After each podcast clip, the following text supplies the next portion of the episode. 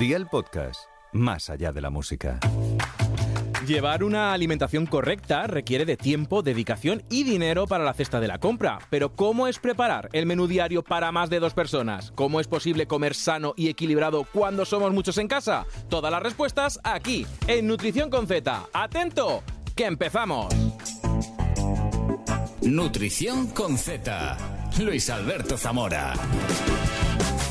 La cesta de la compra es uno de los principales gastos de las familias junto con la hipoteca o con la compra de un coche. Según la consultora Nielsen, los españoles hemos gastado más de 105.000 millones de euros en la cesta de la compra en 2022, es decir, un 9,1% más que el año anterior. Esto se debe, según datos de la propia consultora, a que sufrimos una, una inflación sin precedentes que ha disparado en más de un 10% el precio de bienes básicos de uso diario, pues como son la alimentación, las bebidas, la droguería y la perfumería, la mayor subida en 20 años.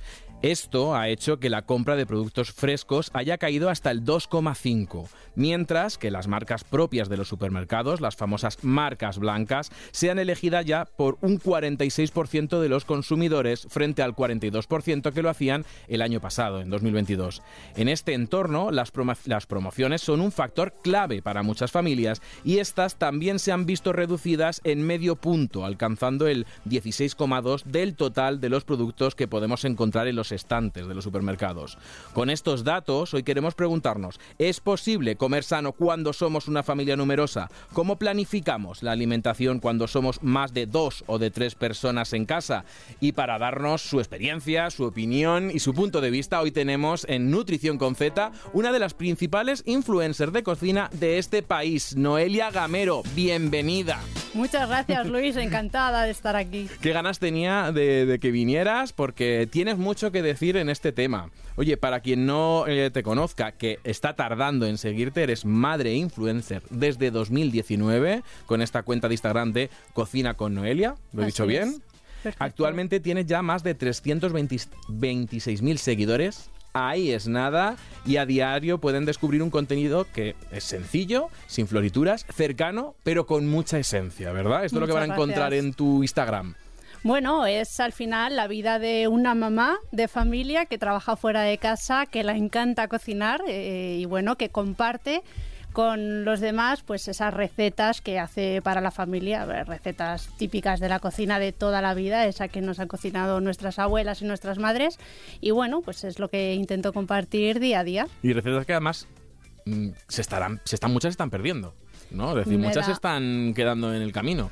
Me da mucha pena y uno de los objetivos de mi cuenta también es recuperar todas esas técnicas de cocina y esas recetas, ¿no? Y acabar con el mito de no como bien porque no tengo tiempo para cocinar. Qué bueno, que la premisa es muy buena. Y si, y si parece poco, o si se nos sabe a poco, además, tengo entre las manos algo muy, muy, muy calentito, que es tu nuevo libro, La cocina casera de Noelia. Es decir, que si Instagram se nos, se nos resiste, también tenemos libro. Y oye, podemos encontrar recetas y muchísimas cosas más como trucos. Nos has puesto también trucos. Sí, este libro es eh, querido que sea como mi pequeño homenaje ¿no? a la cocina de toda la vida. Entonces, bueno, es un libro escrito con muchísimo cariño y que lo que recoge son las cocinas, las recetas básicas de la cocina casera, ¿no? Recetas que saben ahogar y que nos transportan a esos olores y a esos sabores de nuestra infancia.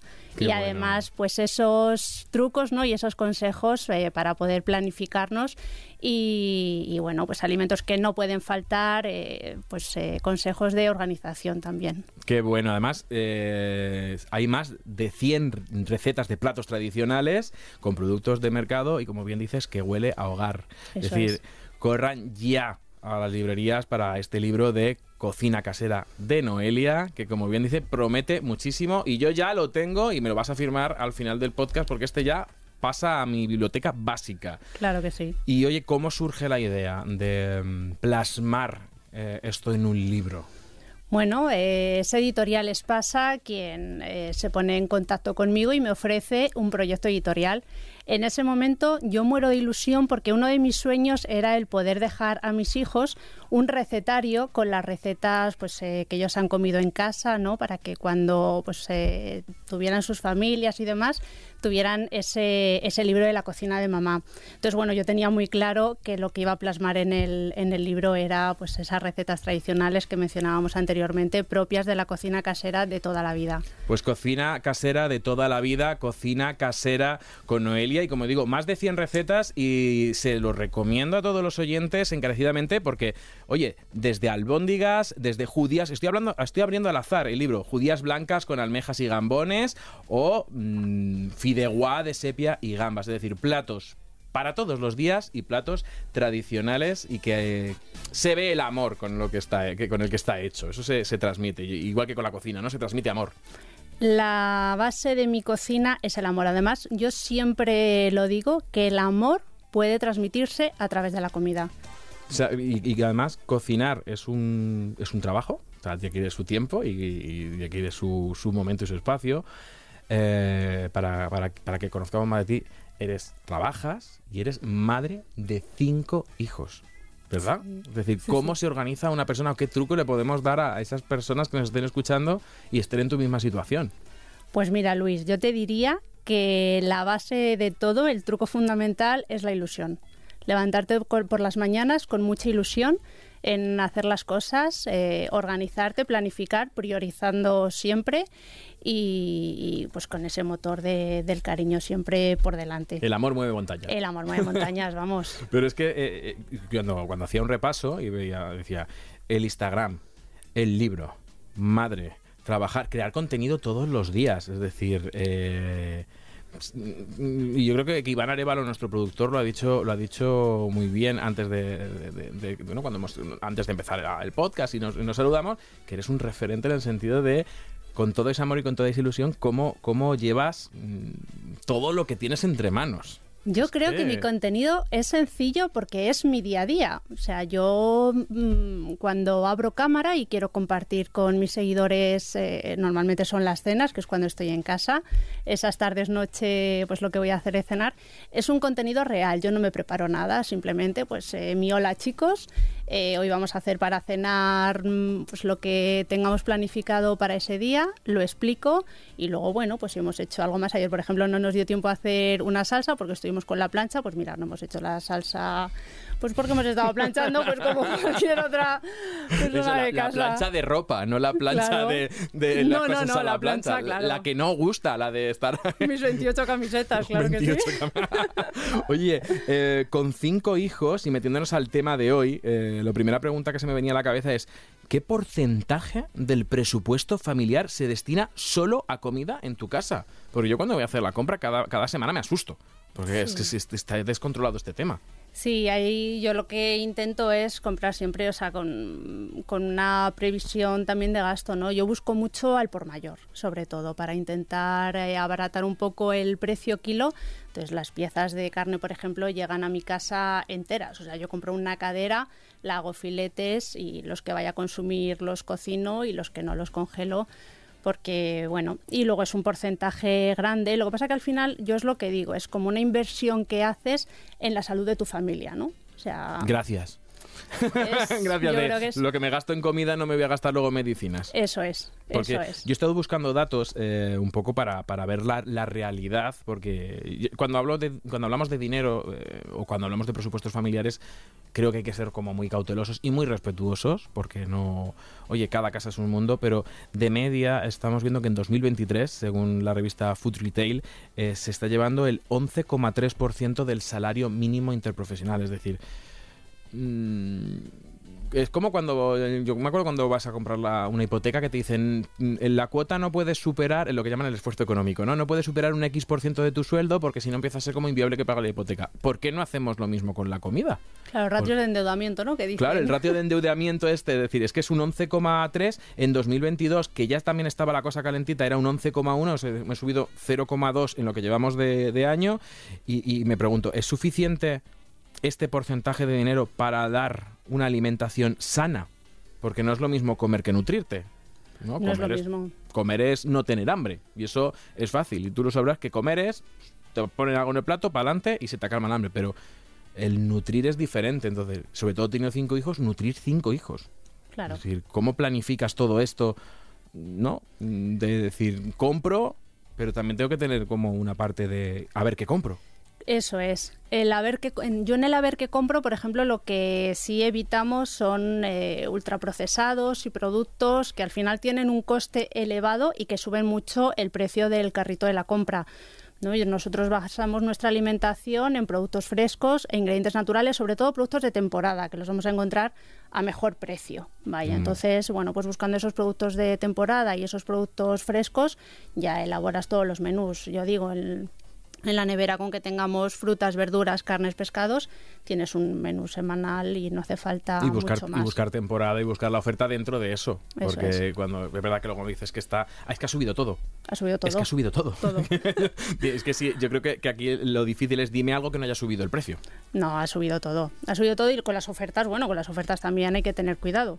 Exacto, y hablaremos de las ofertas. Pero, ¿sabes también por qué te hacía esa pregunta? Porque mm, se me abren un poco las carnes cuando a lo mejor a nivel político, y me da igual el color y me da igual el lado, hablamos de que, oye, que es que en España no se pasa hambre. No, si hambre no se pasa, pero no confundamos desnutrición con malnutrición. Es decir, no estamos desnutridos.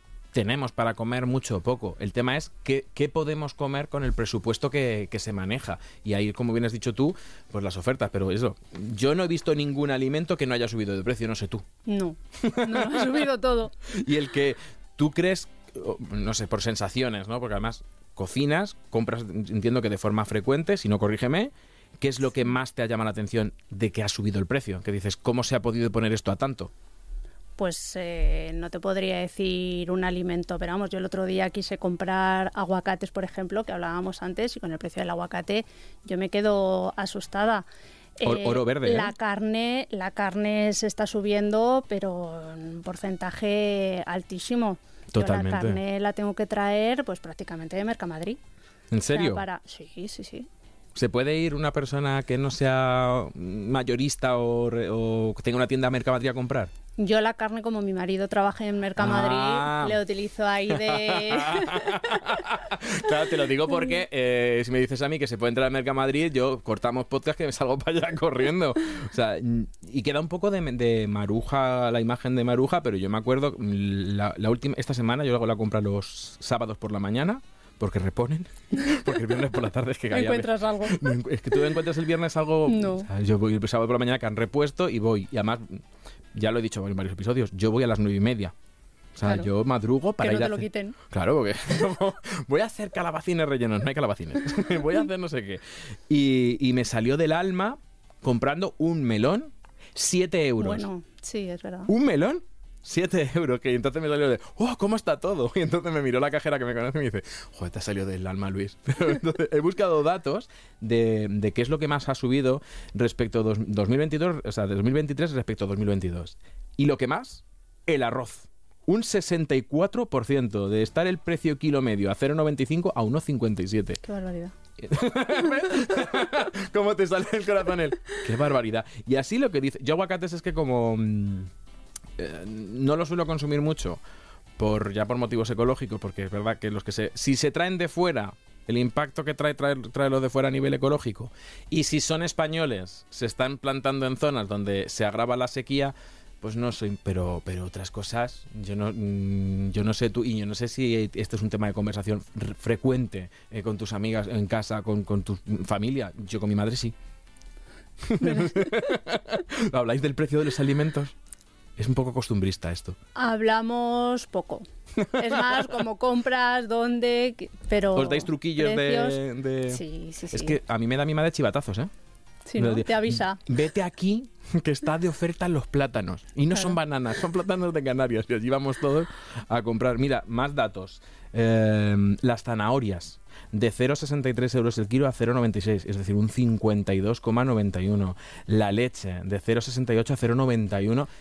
Leche sin la- Y la fantasías. leche, sí, aparte de lo que ha subido, también se nota escasez. Yo he llegado a ir al supermercado y no tener leche. Es verdad que hubo ahí como una especie de... Y además es... No sé qué opinas de la leche dentro del menú semanal con cinco hijos. ¿Qué papel juega la leche en, en- en tu día a día? Nosotros, bueno, dentro de mis hijos tengo, por ejemplo, el pequeño Mateo que toma su leche de avena y la toman para desayunar. Eh, nosotros, mi padre es ganadero y tenemos leche de recién ordeñada que cocemos en casa. Es y... una fantasía eso. Sí, sí, sí. Y Entonces- sale, un, sale un arroz con leche que te mueres de rico. Pero, y, y de forma, sí, a lo mejor sin decir cifras en porcentaje, ¿no? Eh, ¿Cuánto crees que ha subido tu gasto mensual en comida? Sí, te diría un 40%. Es que es una brutalidad. Yo te diría un 40%. Es que es lo que yo me planteo, es decir, cómo, cómo, cómo afronta una familia que a lo mejor no tenga esta, esta, ¿no? La- el poder comprar en Mercamadrid, el que tener productos al lado, que le suba, no te digo con, con cinco, te digo con dos hijos, que seamos cuatro en casa, ¿no? El- dos progenitores y, y dos hijos, un 40% más. Pues nada, te tienes que volver economista prácticamente y prescindir si tú quieres, eh, obviamente tenemos que comer, pues prescindir de ciertas cosas que no son imprescindibles, como puede ser ocio o... Y en la cesta de la compra ya lo que hay que, que, que no prescindir, pero sí reducir su frecuencia de compra. Ultraprocesados sobre todo o repostería mm, Hombre, pero con una mamá cocinera en casa comprar repostería. no no pega verdad Hacer Pero repostería eso en es casa. lo que yo intento, claro, eso es lo que yo intento transmitir eh, a través de redes sociales. Es de verdad tan, tan fácil y no lleva tanto tiempo hacer un bollo, hacer un bizcocho en casa en un momento. Es tan divertido, creas momentos con, si tienes hijos, creas momentos con tus hijos y conviertes las tardes de sábado, de domingo de martes, da lo mismo, en momentos únicos que además los niños van a recordar siempre. O sea, hacer yo de verdad que invito y es lo que quiero transmitir, el hacer bizcochos, el hacer magdalenas o hacer rosquillas, cosas súper fáciles. ¿Y por, por qué bizcocho empezaríamos con los niños? Por uno básico, el típico de yogur, que solo te hace falta el vasito de yogur para medir, Ay, el aquel que era el yogur de limón. típico. El de una medida de aceite por dos de azúcar por tres de harina. Ya está, sobre de levadura, ¿Y nos da yogur, para ralladura de limón y ala. ¿Y para cuánto nos daría ese bizcocho? Pues nos da, claro, yo en casa hago dos, pero nos da para 10, 12 raciones si tenemos. o sea, para el depende. número de días. Entre si se las come mi hijo mayor y si se las toma mi hijo pequeño, pues a lo mejor varía un poco, porque con tres adolescentes en casa, imagínate. Se las comen como pero limas. comen como limas. O sea- Bueno, comen, es una barbaridad. Sí, Me comentabas antes esto, el de... Me, me ha hecho mucha gracia que me has comentado fuera de micro la anécdota de, de anoche, de mamá, ¿solo esto para cenar? Escucha, escucha, es que me hace mucha gracia mientras no te escriben los seguidores, oye, ¿qué cena? ¿Comida cena a tu casa? Tal. Digo, pues si escucharan a mis hijos, llegan mis hijos a la mesa, mamá, ¿solo esto para cenar?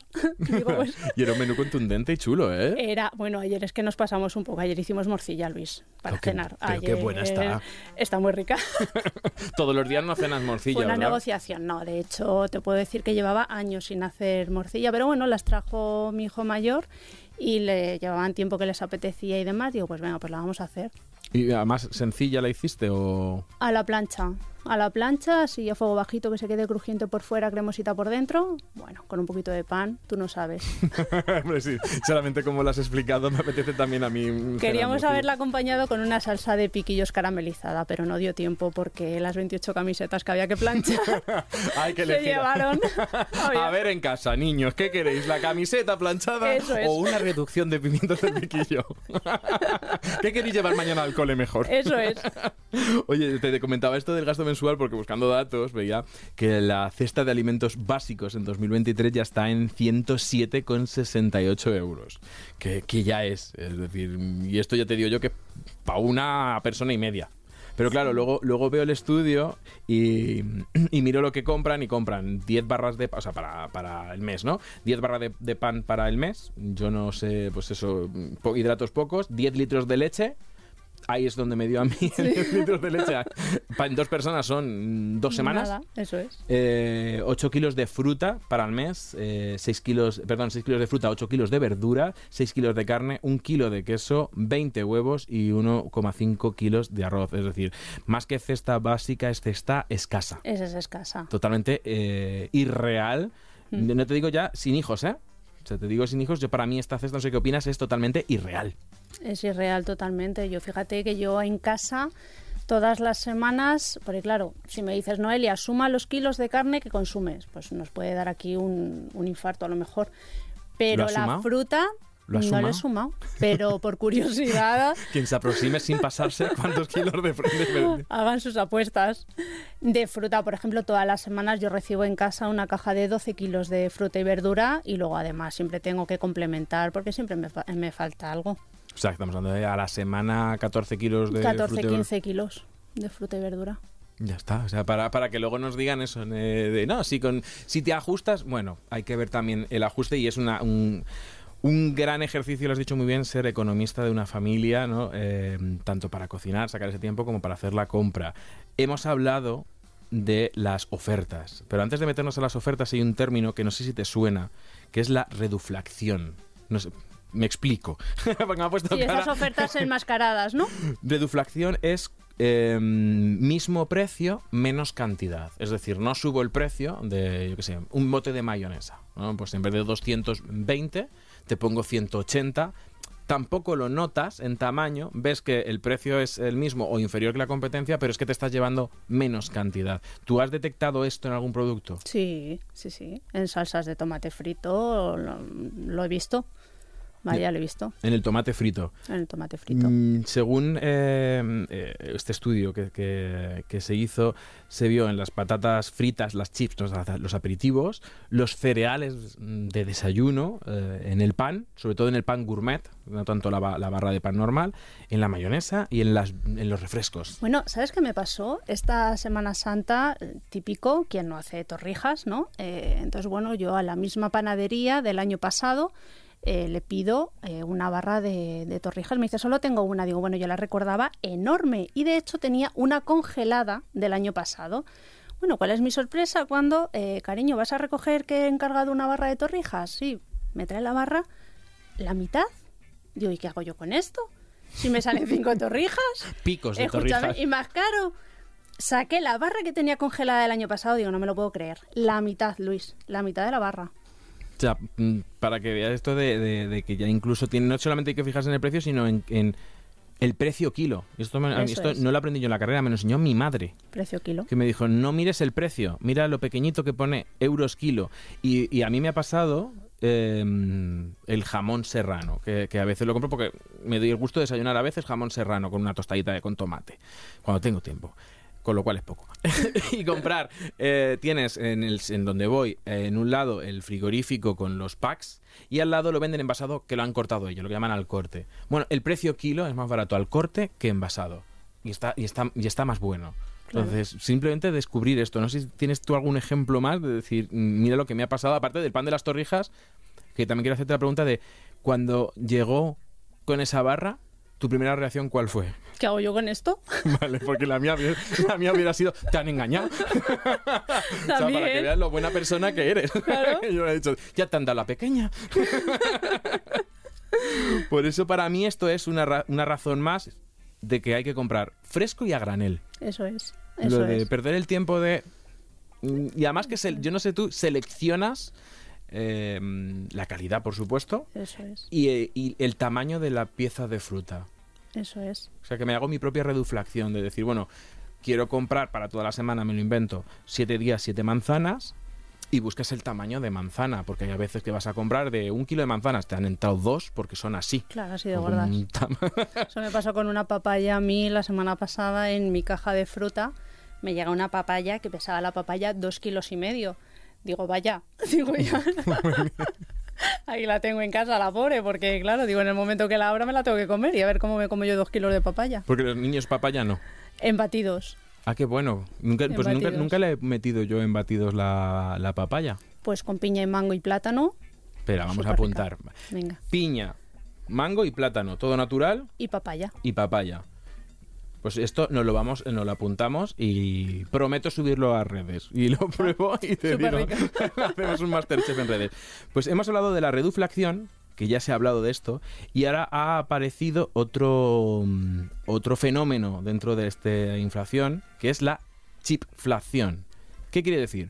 Mismo precio, ingredientes de peor calidad. y vuelvo a sacar algunas mayonesas que han cambiado el aceite de girasol, que tampoco era el mejor, ¿vale? Por aceites muy, refin- Muy o sea, refinados. refinados como el de soja, que es evidentemente a nivel cardiovascular pues no es lo mismo. Entonces, mm, no sé si has- yo es que la mayonesa es el ejemplo que yo de repente detecté porque por cosas de nutricionista la como poco y si la como la- no la hago, uno porque no sé y dos por la por seguridad alimentaria, ¿no? Porque mm, está preparada para que no tenga salmonelosis. Eso es.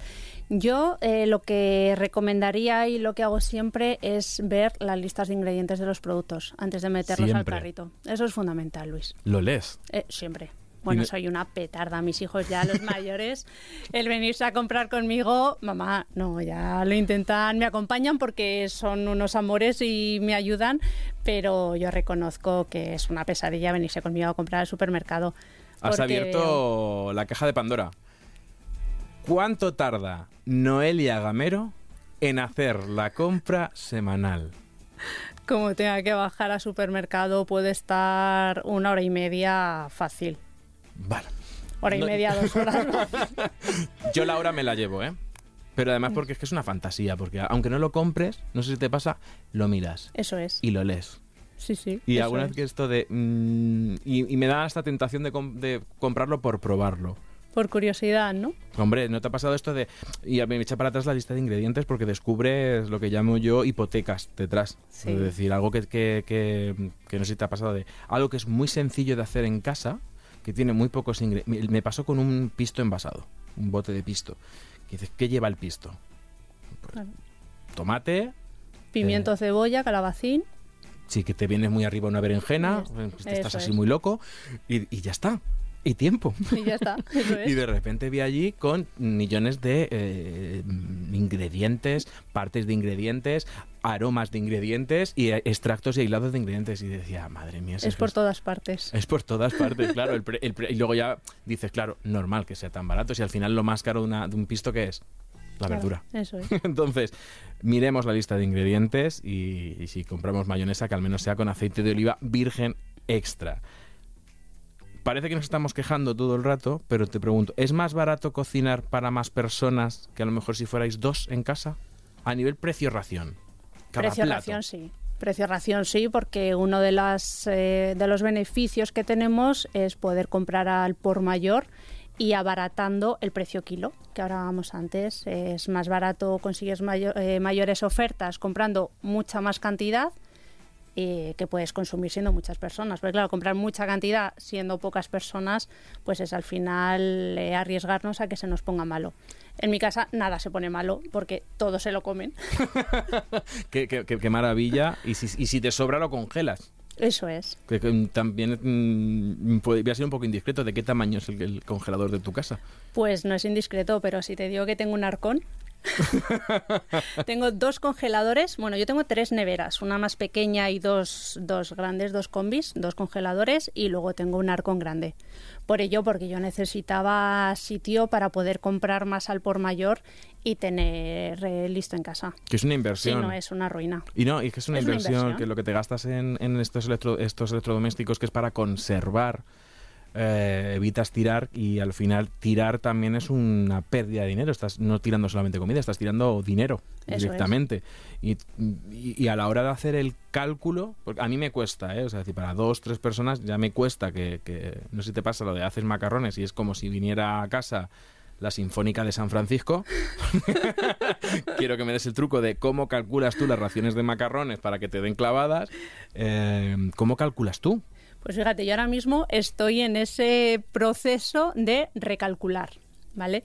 Eh, lo tengo más o menos asumido. Yo sé que cuando hago macarrones en mi casa tengo que hacer un kilo y con un kilo ya voy justa. Un kilo para cinco, Un kilo para siete. para siete.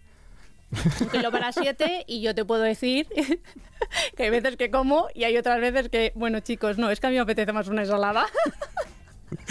Porque como son macarrones con así una salsa rica, Un kilo para siete y yo hago medio kilo para dos.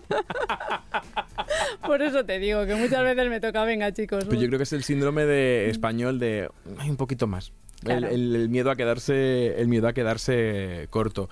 Y- pero lo has dicho muy bien, el invertir en, un, en congeladores y en, y en frigoríficos es un dinero que luego te ahorras por otro lado, pero también, eh, y lo he vivido porque nosotros hemos sido también familia numerosa en mi casa, eh, cuidado con los congeladores que lo que hace es alargar la vida útil, no convierte en inmortales los alimentos. No, Tú claro. no te has encontrado un- nada al final del congelador de, uy, he tocado aquí. Claro, lo intento tener organizado como por secciones y en, y en cajitas, ¿no? Pero, claro, hay que tener que tener siempre fecha de envasado. O sea, yo O sea, lo- cuando lo congelo, claro, cuando congelo pongo lo que es y pongo la, la fecha en la que lo estoy congelando. Porque al final, pues no me gusta tener, por ejemplo, el pescado más de que no me, no me llega a dos meses porque lo suelo comprar para una semana, diez días, pero el pescado más de tres meses no me gusta tenerlo. No, la carne, bueno, sí, eh, la puedes tener diez meses, eh, poco más, pero más de ahí ya le hemos liado. Ojo que de nutrición algo sabes, ¿eh? Eh, me gusta, me gusta, me gusta. Clavado tema. las fechas. Que, decía, que cuando, me, cuando hablo con gente, decir, ojo, pescado azul, tres meses, pescado blanco, seis meses, carne. Depende también de si es grasa o no es grasa. Es. Entre seis, seis meses si es muy grasa, 12 meses si es más magra. Y el pan, tres meses, seis meses. Luego empieza eso a enranciarse. A lo mejor no te pones malo, pero se- la grasa se enrancia. Con lo cual, que cuando estabas hablando, digo, mm, esto no es de, de solo cocinar, esto de también saber mm, cosas de nutrición. Y, y mm, ojo, es que me- hoy me estoy metiendo hasta la cocina, nunca mejor dicho, en tu Nada. casa. ¿Marcas blancas también te ayudas de ellas? Más que la marca, yo miro, como decíamos, la lista de ingredientes. Si la lista de ingredientes es buena y la calidad veo que es buena, la marca no me importa. Es verdad que yo hay ciertas, ciertos productos que utilizo de marca porque llevo utilizando esa marca toda mi vida porque es la que utilizaba mi abuela, mi madre y ¿Y está ese arraigo de sabor? eso es, o sea, lo tengo clavado, pero miro más las listas de ingredientes.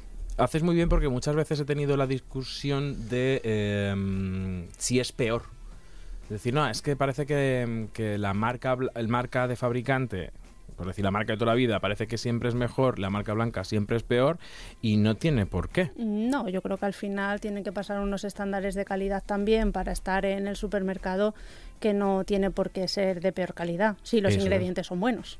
Eso es, es decir, que miremos los ingredientes, que nos quitemos el marquismo. Es Eso decir, que es. yo para mí es qué ingredientes tiene, qué sabor tiene. Eso es, Es decir, que luego también hay cosas que son muy sanas y son incomestibles. eso es. que me ha pasado a mí de comprar eh, cosas de mm, y por sobre todo por probarlas pero se pone de moda un snack a base de edamame desecado sin sal sin azúcares em, maravilloso para picar entre horas esto y me lo llevo yo al trabajo triunfo y me... madre mía ¿Esto que, qué es? que no se me lo comía ni el periquito esto entonces mm, las marcas blancas y también lo has dicho muy bien hay una legislación en España ¿no? Es- vivimos legislados que te, te asegura que sean seguras y que tengan una calidad mínima. Es decir, pasa mucho con la leche. La leche básica, ¿no? lo que es básica, está legislada. Luego es verdad que hay marcas ¿no? que, tienen mejoras, que, que, inf- influyen sabor, influyen pues, que, ingredientes activos que se le pueden poner, como las leches con omega 3, las leches con, con fibra, con, ri- enriquecidas en calcio. Pero oye, que la marca blanca está ahí también es una manera de ahorrar Eso es. y que hay productos que a lo mejor podemos tirar ahí. No hay que rechazarlas. No hay que claro. Entonces, me ha asombrado lo de los congeladores y la pregunta que también me hice, que soy muy fan, es, ¿es posible hacer batch cooking para siete personas? Porque esta va relacionado. Es decir, Esto es pregunta de examen. A ver, eh, podríamos cambiar el método de conservación. Al final el batch cooking, eh, batch, cu- eh, batch cooking, cocinar un va- día para toda la semana, como lo dice mi es. madre. one, two, tres, eh, tendemos a conservarlo siempre en nevera. Claro, hacer un batch cooking para siete y conservarlo en nevera sería inviable. Tendríamos que eh, cambiar método de conservación, baño María y demás. Yo, más que bad cooking, ¿sabes lo que hago, Luis? Eh, hay preparaciones que me gusta mucho tener en casa. Yo, por ejemplo, unos pimientos asados, porque tú tienes unos pimientos asados y con ellos ya vas a poder elaborar ensaladas eh, y un montón de platos. Eh, unos pimientos asados, una latita de ventresca, un poquito de bonito, un tomate y tienes una comida de 10. O, por ejemplo, unos patés, un paté de aceitunas negras, ahora que llega el buen tiempo, que con verduras quedan súper rico, un paté de berenjenas, que bueno, no llegan a ser comidas completas de varios ingredientes, pero sí son eh, productos o recetas que nos van a sacar de un apuro y nos van a ayudar en las comidas, siendo para siete. Mm, eh, es que me interesa, ¿eh? porque es verdad que, uno, no todo dura cinco días en la nevera, es decir, el pescado ya sabemos que en 24 horas va, entonces, lo has dicho muy bien, el ¿Qué tendríamos que tener en la nevera? ¿Preparado para usar? Es decir, de estas medias preparaciones, no sé cómo se dice, medias preparaciones. Sí, medias preparaciones. Entonces, a mí me has dado la idea de pimientos del piquillo. ¿Qué más podríamos tener? Porque esto a la gente seguro que le va a interesar decir, oye, este el domingo, ¿no? Por la mañana hay que preparar la comida. Yo ya te digo que este domingo me voy a asar unos pimientos porque es verdad que me acabas de dar toda la idea de para acompañar algo o para hacer una ensalada o como fondo de algo. ¿Qué más podríamos tener? Al, igual que asamos los pimientos y tenemos los pimientos asados para varias preparaciones, cualquier verdura. Pones en una fuente tus cebollas, tus berenjenas y todo, y las tienes también asadas. Los patés, por ejemplo, triunfan. Un paté de berenjena al que echas frutos secos. No, pero mojate, mojate, la receta. es que claro, que nos vamos a comprar el libro, porque ya he visto yo que también hay aquí muchos platos de esto, pero ese paté de berenjena... Pues mira, vamos a poner asar, eh, vamos a llevar a asar tres tomates maduros, una berenjena y una cabeza de ajos. La cabeza de ajos la vamos a envolver con un poquito de papel vegetal eh, cuando está asada pelamos la berenjena, pelamos los tomates y eh, eh, sacamos los ajos asados, lo ponemos todo en el vaso de la batidora con unos anacardos tostados, un chirrín de aceite de oliva virgen extra, un poquito de sal y si te gusta un toque de pimentón, que le da un sabor riquísimo, pimentón dulce de la vera. Eso lo trituras, escucha, para dipear para comértelo con una tostada de pan, con un pan tostado. Una tosta. Brutal. Ahí queda. es que, es que además es la, O sea, ¿cómo lo cuentas? Y además que sí, sí, está muy claro cada las horas que son. Cuando se graba este podcast, pues hay hambre ya. Oye, ahí queda esa receta. Y también eh, te quería preguntar, ya que aprovecho a tener pues, una persona que sabe lo que es cocinar, ¿utilizas la cocina de reaprovechamiento? Lo típico de lo poco que sobra. el, cocido. El rey del aprovechamiento. La croqueta es el la, croqueta, la sabemos. Y la ropa vieja. pero un paso más allá, te voy a poner contra la pared, discúlpame. Un paso más allá. ¿Qué podemos hacer con esos pimientos que me han sobrado? O esa tortilla de patatas que me han sobrado. Uy, una tortilla de patata en salsa con un poquito de cebollita y azafrán. Brutal. Pero, o sea, que, hay más vida más allá de la croqueta. Claro. Es decir, esa tortilla, tortilla en salsa. Esa tortilla. Esa está buenísima. Tú, la tortilla de patata cuando te sobre, sofríes un poquito de cebollita, le echas unas machacas, un ajo con unas hebras de azafrán, lo incorporas al sofrito de cebolla, echas eh, el agua, laurel y metes ahí la tortilla. Chup chup, un poquito tapadito, y estupendo, y esa tortilla que te ha sobrado, tira para adelante. Mira, está haciendo David del Río, esto así, con la cabeza de si nos apetece. Oye, la próxima vez que venga alguien que sepa cocinar, o Noelia, la próxima vez que saques cualquier cosa y cualquier excusa que vengas, un tapercito. Venga, el próximo día, el próximo día vengo con la tortilla en claro, salsa. La, la, prueba de que, de que esto funciona. Y luego, em, yo te voy a contar el mío, que, que es, es que es una guarrindongada, pero para hacer caldo de verduras, esto es muy friki. Yo tengo la típica bolsa de zip, esta de tal, en el congelador, porque todas las peladuras las guardo. Claro. Me lo dijeron una vez, no sé si lo practica. Entonces, todas las peladuras de calabacín, cebolla, eh, las, hojas verdes del puerro, tal, y luego todo eso. Cuando ya tengo un bolsón, ¡pum! Lo pones ahí a cocer y, tal. Lo digo porque muchas veces a la gente se le tiene que abrir la cabeza con la cocina de reaprovechamiento también. Claro. Que si vienen mal dadas, es una manera de, de ahorrar. Sí, sí, eso antiguamente, bueno, a mí me contaba la abuela de mi marido eh, la pata de cerdo, antiguamente, que la, la, cocían para hacer caldo y luego la volvían a reutilizar. O sea, eso ya es. eso ya sí que es. O sea, era como, como una infusión con eso esa es, pata, una ¿no? infusión. Y vamos-. Oye, pues mucho ma- mucho mejor que, que muchas veces, cuando de, la- de las pocas veces que he tenido jamón en casa, porque ya te digo, se me pone malo, lo de tener que llevarlo a que me lo partan en trozos, el hueso, para luego... A, a mí me da pereza. Ay, no, pero eso, eso hay que hacerlo, porque luego los envasas al vacío y tienes unos caldos. Mira, esa es otra, la envasadora al vacío. El tener en casa una envasadora al vacío. Es decir, ya tenemos nevera, congela un buen congelador adicional al que viene con la nevera, envasadora al vacío y que otro electrodoméstico nos, nos haría ahorrar. Yo que caiga así. Es que yo la envasadora al vacío sí me gusta, sobre todo para, para el queso. Claro, porque evita la formación de cristalitos también y todo ello. Se conserva muchísimo mejor, claro que sí. Y luego ya que si te vienes muy arriba, lo de al vacío y lo cocinas para guardar las esencias. Ah, pero bueno, no- entonces ya, no claro, la cocina al vacío, baja temperatura. Oye, Noelia, ha sido un auténtico placer tenerte placer aquí. ha sido mío. Eh, te deseo muchísimo éxito con este libro, La cocina casera de Noelia, que ya hemos oído que hay este tipo de recetas que nos has contado, que, que- que nos has regalado tres. Muchísimas gracias. Aquí podemos encontrar más de 100. Y te voy a decir una receta que me ha hecho especial ilusión encontrar en tu libro para que la gente eh, se lo compre y las haga, que son las carcamusas. No quiero que cuentes la receta, pero ¿quién te ha enseñado a ti a hacer carcamusas? Porque Mi esto padre. es... ¿Tu padre sabe hacer carcamusas? ¿De Mi dónde padre. viene? De Toledo. ¡Ah, amigo! es que esta es una receta de... mm, Para que no la conozca, de Toledo, Sí, potente y que está buenísima. está buenísima. Buenísima. Entonces, si quieren... Además lo pones, una receta tradicional de Castilla-La Mancha. Sí. Esto me ha hecho, te lo digo, especial ilusión encontrarlo en un libro de recetas porque es una de las recetas de mi infancia. Así que cumple lo que promete. Cumple lo que promete esa cocina de, de ella. Noelia, ha sido un auténtico placer tenerte aquí. ¿Qué te llevas de aprendizaje hoy de nutrición con Z? El placer ha sido mío, Luis. Muchísimas gracias. Me llevo una experiencia brutal. Brutal. El haberos conocido y el haber tenido la oportunidad de compartir esta tarde contigo es, eh, es increíble.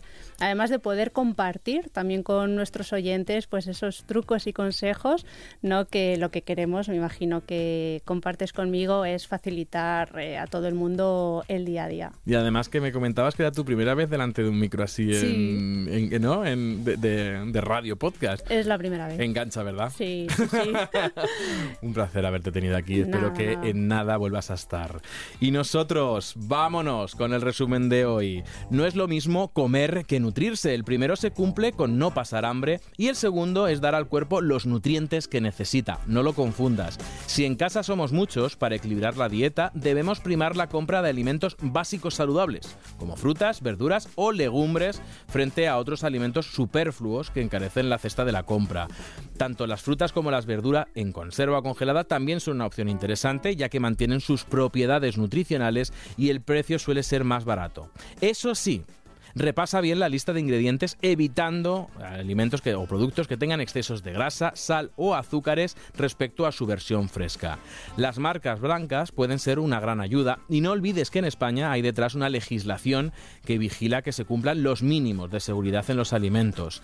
También puedes ayudarte de las ofertas, eso sí, evitando las de productos ultraprocesados o de consumo ocasional que solo van a hacer que compres más de lo que no deberías de comer diariamente. Céntrate en alimentos básicos o ingredientes, evitando platos o productos preparados y cocinando más. Y sobre todo, como siempre, te esperamos aquí en el próximo episodio, en Nutrición con Z. Hasta entonces, salud y buenos alimentos.